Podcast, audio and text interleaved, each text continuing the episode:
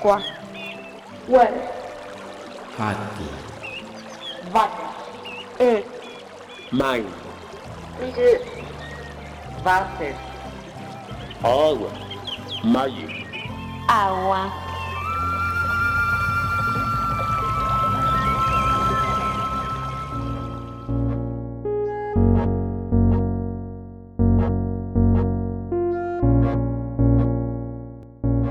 Decía mi abuela que cuando la tristeza parece no tener fin, es probable que el alma se nos haya caído en el río.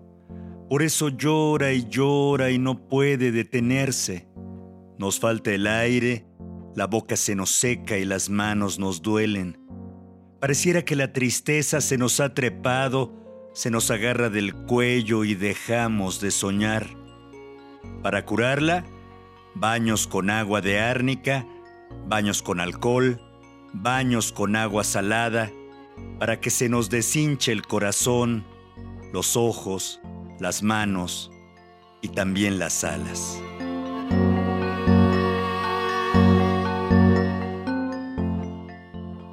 De la tristeza, Nadia López García.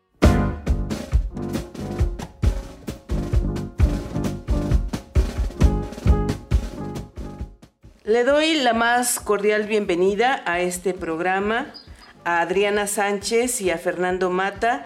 Ellos son fundadores de Más del Campo, dedicados a la producción de huevo fresco en espacio de libre pastoreo.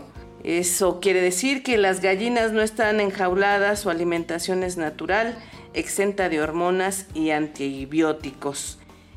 Adriana Sánchez y Fernando Mata son emprendedores, ingenieros agrónomos, egresados de la Universidad Autónoma de Chapingo. Bienvenidos a este programa, Adriana y Fernando. Hola Marlene, ¿qué tal? Buen día. Buen día Marlene, muchas gracias por, por el espacio.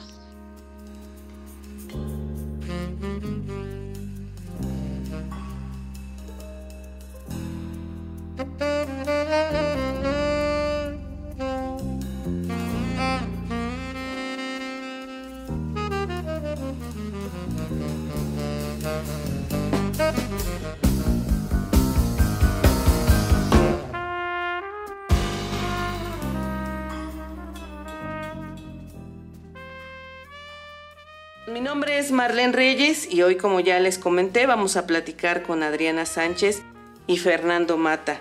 Son dos jóvenes, dos jóvenes emprendedores con los que quiero platicar acerca de su proyecto Más del Campo.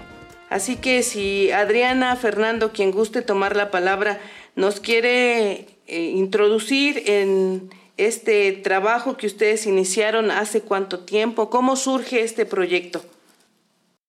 Hola Marlene. Más del Campo nace en el 2016. Surge a partir de que Adri y yo empezamos a vivir juntos. Decidimos comenzar un, un emprendimiento. Lo primero que se nos vino a la mente fue una tienda de agroquímicos, es lo que pensábamos. Pero pues empezamos a ver ahí, o sea, qué impacto vamos a tener, qué vamos a, a quién vamos a beneficiar, qué vamos a hacer. Y al ver todo eso, lo de las empresas, todo lo que hay detrás por ahí, pues dijimos, no, entonces hay que hacer otra cosa. Casualmente, tanto la abuelita de Adri como la mía, siempre recordábamos que tenían gallinas, que ellas se dedicaban así, o no se dedicaban como negocio, pero tenían en, su, en sus patios, tenían siempre gallinas y, y todo eso. Empezamos a investigar sobre el huevo y vimos que México es el, el principal consumidor de huevo en el mundo y que además ese huevo se produce la mayoría en jaula. Creo que el 97% del huevo que se produce en México se produce en condiciones de jaula, lo cual pues tiene un impacto pues no tan, tan positivo en, en la calidad del producto. Entonces fue como empezamos a, a ver esto de las gallinas como una opción para emprender. Mm, Para empezar también este, fuimos checando que el huevo es el, uno de los alimentos que se encuentran en el mismo eslabón nutrimental que la carne, que el pescado, que muchos de los alimentos que nos aportan proteínas. Es un producto tan pequeñito que nos da un gran aporte de proteína biológica y es más accesible comparado con las carnes. ¿Bajo qué criterios o objetivos crean este concepto de más del campo? Nos enfocamos al bienestar animal. Todo el proyecto está enfocado a lo que es el, el bienestar animal. Dijimos, pues eso es un alimento nutritivo y aparte toda esa calidad biológica se ve incrementado cuando pues las gallinas tienen una vida saludable y libre de estrés. Hay como cinco principios que nos indican cómo las gallinas pueden tener ese bienestar, que básicamente se refieren a que deben de estar libres de hambre, de sed y de desnutrición. Eso es como un, bienestar fisiológico. De ahí libres de miedos y de angustias. Eso les da un bienestar psicológico. Ha habido estudios que dicen que cuando las gallinas son como, como muy sensibles y nosotros lo vemos aquí cuando convivimos con ellas, cuando algo cambia, algo pasa hacia su alrededor, enseguida como que ellas reaccionan. A veces cuando es algo nuevo, corren a, a su casita hacia esconderse, es como su espacio seguro. Les encanta andar afuera, pero si algo pasa, o por ejemplo llega a pasar alguna águila o así, se esconden. Entonces todo eso pues tiene impactos en, en ellas, ¿no? Psicológicamente. También deben de estar libres de dolor, lesiones o enfermedades. Eso es un bienestar sanitario. Y lo que más nos gusta a nosotros es que deben de ser libres de expresar su comportamiento, su comportamiento de gallinas. Eso es que pues puedan rascar en la tierra, darse baños de tierra, a ellas les encanta eso porque pues eso las refresca, refresca su cuerpo y aparte ellas mismas este se limpian así de, de cualquier como parásito que, que sea como normal en ellas. Eso es en lo que basamos nuestro proyecto, la parte del bienestar animal. ¿Qué tan complejo ha resultado para dos jóvenes emprendedores mantener o echar a andar una propuesta de esta naturaleza? ¿La consideran que es sustentable? Sí, es sustentable porque para empezar estamos, aparte del bienestar animal, estamos cuidando toda esta parte de, del medio ambiente. Estamos tratando de cerrar el ciclo. Por ejemplo, todo el, estiércol que generan las gallinas se pasa por un proceso de lombricompostaje que después eh, esa composta o ese, esa lombricomposta nos sirve para nutrir algunas hortalizas que estamos produciendo. Eh, también tenemos árboles en el espacio donde las gallinas viven. Tenemos árboles, tenemos magueyes, nopales, que también pues benefician al, suelo. Eh, los magueyes sabemos que evitan la erosión del, de la tierra, del suelo y pues ahí tiene, tiene un beneficio. Y de lo complicado que ha sido, pues sí, sí es bastante. Aparte que nosotros nos aventamos pues sin, sin tener un mercado claro. Cuando empezamos con, con las primeras 300 gallinas no teníamos claro en dónde lo íbamos a vender. Y pues todo se nos ha ido dando poco a poco. Vendimos un carrito que teníamos, con eso compramos las primeras gallinas, armamos el primer corral y pues así fue como empezamos. Es complicado o fue complicado para nosotros por eso, porque no, no lo planeamos como, como deberíamos. No teníamos un mercado todavía objetivo, pero pues se nos ha ido dando poco a poco que, que lo fuimos encontrando. Para desarrollarlo así tal cual como nos lo describió Adriana, se necesita antes que cualquier cosa el espacio físico indispensable para pues tener estas 300 gallinas con las que iniciaron. Así que si nos quieren hablar del lugar en el que tienen esta granja, ¿cómo lo denominan? Eh, le llamamos granja, pero pues una granja de, de, gallinas en libre pastoreo. Por la parte de granja, o sea, por la parte de que, de que pues es como, como dedicado a, a cuidar animales. Como una cosa que, que nosotros siempre hemos observado y más por nuestra profesión de agrónomos, pues siempre andamos como observando los terrenos, los cultivos. Lo que vemos es que hay mucho terreno ocioso, como lo llamamos, o abandonado, así por todos lados, dejados de trabajar. Lo que vemos también es que pues mucho de la agricultura en México se basa en el temporal. Entonces a eso le atribuimos como que mucho terreno sin ocupar. Entonces mismo pasa en, en nuestras familias. ¿En qué zonas se encuentran ustedes? Están muy cercanos a la Ciudad de México. Si nos puedes describir brevemente dónde están. Estamos muy cercanos a la Ciudad de México, en el Valle de Teotihuacán. Específicamente estamos en el municipio de Otumba. Es una zona mm, de características semidesérticas y lo que más se produce en esta zona es nopal verdura, nopal tunero y otro poco de, ganado. Es una zona que, que igual como ventaja vimos que era como libre de como de producción de, de aves. Aquí donde tenemos la granja es un terreno que pertenece a los papás de Fer. Entonces ellos cultivaban en años anteriores nopal y como en muchos otros lugares nos enfrentamos a que pues son ya huertas viejas, por decirlo, enfermas, descuidadas. Así hay como muchos espacios. También se produce tuna y pues pasa lo mismo. Entonces, muchos de los problemas de las personas que cultivan, pues es eso, ya son los bajos rendimientos, las enfermedades, este, derivados, pues del manejo, ¿no? Entonces, lo que decidimos, pues fue limpiar uno de esas huertas y ahí empezar con el proyecto. Entonces dijimos, pues no nos vamos a enfrentar así como enfermedades fuertes, ¿no? Como, como de lo que se escucha hablar en lugares donde se dedican igual a la producción de gallinas y se habla que llegan de repente enfermedades que devastan con todas las aves. Entonces también fue eso una de las oportunidades que vimos. ¿De qué zona estamos hablando, Adriana? Pues, pues zona Jalisco, que por ejemplo de repente se escucha que llegó la gripe aviar y murieron muchísimas aves, o de repente en Puebla, casi eh, en Puebla también es un estado donde se produce mucho, mucho pollo. Háblanos de la salud de las aves, cómo fue que empezaron a investigar y qué fue lo que encontraron y a qué se han enfrentado.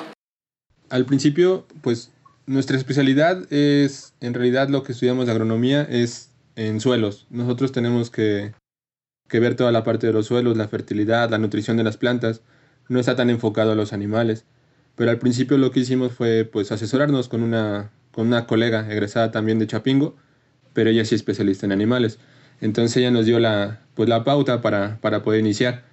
De allí pues hemos, hemos estado investigando y, lo que queremos hacer es que el, que el ciclo sea completamente limpio. No, no utilizamos antibióticos o, o productos así químicos que puedan afectar la calidad del huevo o la salud de las personas que lo consumen. Nos enfocamos mucho a la parte de los remedios naturales. Lo que hacemos es prevenir las enfermedades. Eh, utilizamos ajo, limón, cebolla, pimienta. A veces igual hemos utilizado jengibre. Todo eso se pone diariamente en el agua que consumen las gallinas. Cuando ellas toman esta agua, pues van todas las propiedades que, que las benefician. El ajo, por ejemplo, hemos visto que ayuda a desparasitarlas y también ayuda en algunas enfermedades eh, pulmonares o de sus sistemas respiratorios. Y así es como las mantenemos saludables. Eh, es prevención, no es, no es curación, porque pues ahí ya nos metemos en otras broncas y, pues eso no es lo que, lo que nosotros queremos ofrecer de, de utilizar otro tipo de productos. Otra es que hemos escuchado, así que que las gallinas son como muy enfermizas y luego dicen, no, pues, u otros dicen, no, pues es bien fácil, nada más se tienen ahí. Y la verdad es que en un sistema como el nuestro, este, hemos aprendido que, que, o sea, sí requieren atención. Entonces hemos andado así como detrás de ellas. Andan sueltas, pero a veces cuando están las lluvias, para que no se enfermen, andamos así corriendo detrás de ellas para meterlas, ¿no? A, su casa, para que no se mojen y puedan resfriarse. Procuramos tener sombritas para que igual no, no padezcan de insolación. Son así como todos esos cuidados también, igual hacen que ellas pues se mantengan sanas. Que el que anden libres también les ayuda a generar defensas y les ayuda que, a que se enfermen menos. ¿A qué enfermedades están expuestos estas aves? Pues hay, hay varias. Eh, hay una que se llama Newcastle, hay, parece que hay una que se llama Gumboro. Esas son como más, más específicas y esas sí se combaten con vacunas. Es la única forma de prevenirlas, vacunándolas desde pequeñas. A lo que nosotros nos hemos enfrentado es a los resfriados. Eh, hace más o menos como, no sé, como dos años nos tocó un resfriado muy fuerte que, que sí de plano lo que hace pues es, es, afectar a las gallinas como a nosotros, les da una gripita, se sienten, se sienten muy mal, casi no comen y la producción pues baja muchísimo. Si en aquel momento estábamos juntando, no sé, 500 huevos, de repente nada más juntábamos ya 50 al día. Y eso pues sí nos afectó demasiado, pero como te comentaba, utilizamos jengibre y, y pimienta y pues fue como las levantamos. Ahora podemos hablar de las bondades, de los beneficios para la salud, el hecho de consumir un huevo que provenga de estas características que nos han descrito. Sí, claro, mira, el, una de las ventajas de consumir este, este tipo de huevo, eh, primero es que, que consumes un alimento totalmente fresco. Lo que nosotros hacemos es recolectar huevos entre no sé, entre lunes y, viernes o sábado, y es lo que vamos a entregar los domingos, lo que vamos a, repartir a la ciudad los domingos. Es decir, no tiene más de una semana. Cuando a lo mejor en el súper luego, luego checas las fechas y todo eso y, pues ya tiene varias semanas. El, que sea fresco te ayuda a que, a que tú distingas mejor los sabores, a que lo disfrutes más. Aparte que es un huevo más rico, tiene un mejor sabor, tiene una mejor textura y pues encima de eso también tiene beneficios nutrimentales. Hay varios estudios que reportan que, este tipo de huevos, por la alimentación que las gallinas tienen y por lo que decía Adri, de que se mueven, de que están libres, de que no tienen estrés, tienen diferentes cantidades nutrimentales. De por sí sabemos que el huevo ya es muy, muy rico en nutrientes y este tipo de huevo pues, pues más. Nada más por decirte algunos datos, este tipo de huevo contiene tres veces más de vitamina E, por ejemplo, siete veces más de betacarotenos, dos veces más de ácidos grasos, por ejemplo, omega 3. Eso por decirte algunos. Y pues sí, se siente. En la mañana cuando lo consumes, incluso no, no te da hambre así casi todo el día. Mucha gente que hace dieta lo consume para sentirse satisfechos por las proteínas que contiene. Se supone que en ese tipo de productos se aprovecha casi la totalidad de las proteínas que contiene. Fernando, nos decías que 2016 iniciaron con 300 gallinas. En este momento, ¿cuántas tienen? Ahorita tenemos 1500 aproximadamente, aunque nuestra capacidad es de, de un poco más. Ahorita con esto de la pandemia nos vino a mover todo. Los proveedores de gallinas que teníamos, algunos dejaron de producir, otros nos han quedado mal, entonces nos ha dificultado un poco llegar a la capacidad que tenemos de, producción pero pues igual se ha ido complementando ahí con la cantidad de huevo que vendemos y todo esto. Con, con esto de la pandemia, algunos restaurantes que nos compraban pues dejaron de hacerlo. Entonces, al principio el panorama era muy, muy desalentador para nosotros, pero poco a poco se ha ido, se ha ido normalizando. ¿Y cómo han librado, digamos, estas dificultades a las que se han estado enfrentando? Prácticamente con nuestros clientes, con la variedad de clientes que tenemos. Eh, al principio te digo, los restaurantes son los que nos están comprando más. Y cuando ellos nos dejan de comprar, cuando les cierran la primera vez, eh, pues las tiendas donde vendíamos son las que nos empiezan a pedir más. Ellas empezaron a, a echarle ganas las tiendas y los puntos de venta. Creo que la variedad de, de, puntos de venta que tenemos son las que nos han, nos han ayudado. Estamos en un, en un mercadito orgánico, en un punto de venta físico cada ocho días. También estamos en, en dos aplicaciones de entrega a domicilio y surtimos a varios negocios más. Entonces esa variedad es la que nos ha ayudado a, pues a salir adelante. Tampoco hemos crecido más en esta pandemia, pero ahí nos hemos mantenido. Al principio nos daba mucho miedo que se nos amontonara el huevo porque las gallinas siguen poniendo, ellas siguen comiendo. No puedes decirles, oigan, este día no pongan porque no hay, no hay ventas. Ellas siguen, siguen poniendo todo el tiempo. Claro. Ajá. ¿Y podemos saber dónde están esos puntos de venta o cómo podemos contactarlos? ¿Tienen alguna página? ¿En redes sociales los encontramos? Sí, eh, en Instagram y en Facebook nos encuentran así como más del campo. Estamos en, un punto de venta físico cada ocho días en la colonia Nápoles, en el Parque Esparza Oteo. El punto de venta, bueno, el espacio se llama Mercado Benito. Allí nos encuentran cada ocho días. Estamos de 11 a 5, a 5 de la tarde los domingos.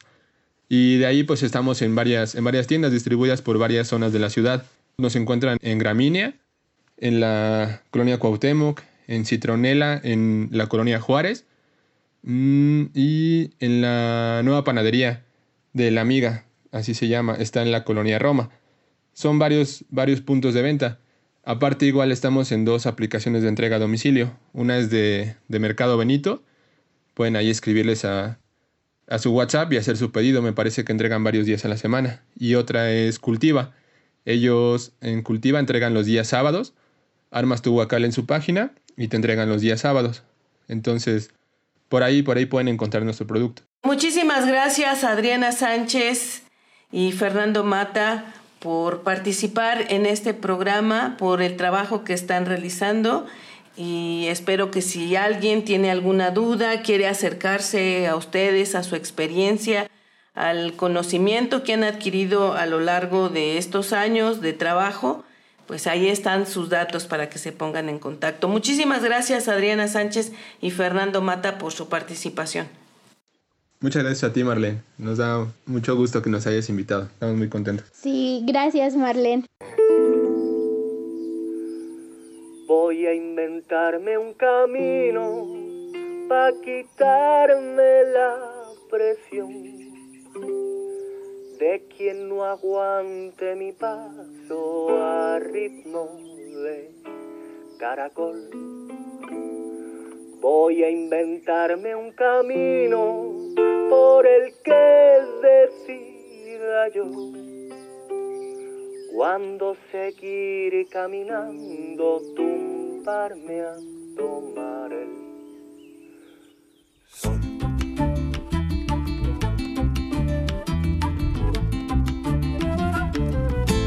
Bienvenida incertidumbre, adiós señalización quien quiera que me acompañe y quien no que ande con Dios.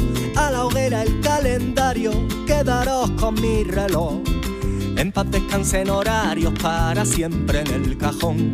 Cuando tomo decisiones, las consulto con mis pies. Y si mis pies se equivocan, doy la vuelta y todo bien. Voy a inventarme un camino para quitarme la presión de quien no aguante mi paso a ritmo de caracol. Voy a inventarme un camino por el que decida yo. Cuando seguir caminando, tumbarme a tomar el sol.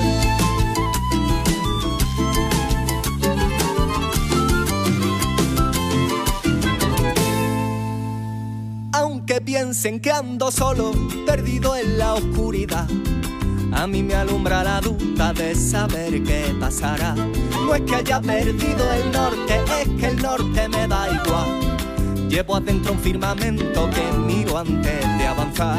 Que yo nunca llego tarde, llego cuando hay que llegar. Y si el arroz se me pasa y más arroz para calentar.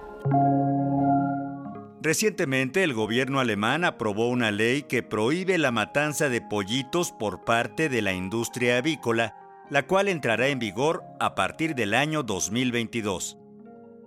En Alemania se mata cada año a alrededor de 45 millones de pollos por el solo hecho de haber nacido machos, ya que los pollitos de esa raza, criada especialmente para la producción, no sirven para obtener huevos y su carne no es adecuada para la venta.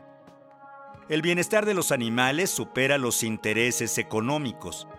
Matar a los pollitos por ser de un determinado sexo es éticamente inaceptable, subrayó la ministra federal de Agricultura, Julia Klockner, al presentar la ley en septiembre de 2020, calificándola de un hito para la protección de los animales.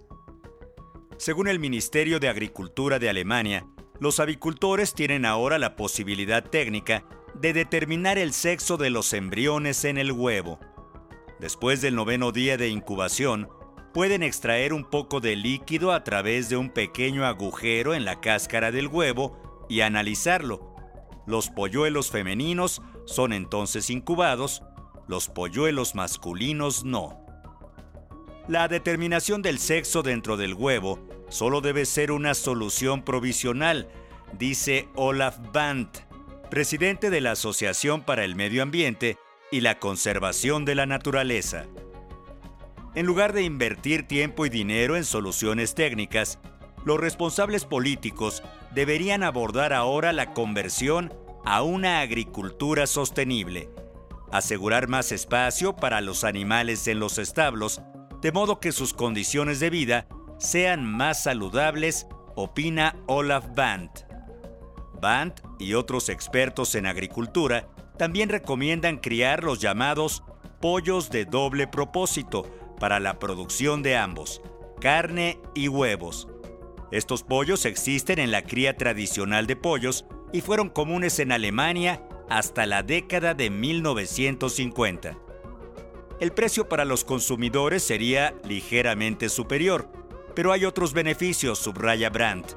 Los pollos son por lo general más robustos, más sanos y por consiguiente requieren menos medicación. Esto también podría reducir el elevado uso de antibióticos en la agricultura industrial.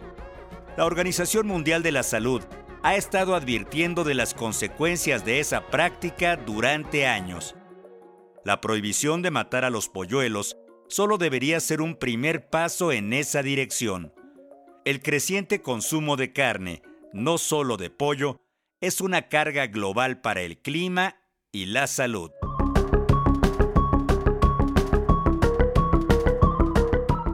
Deutschewelle.com, Gero Reuter, 20 de enero 2021.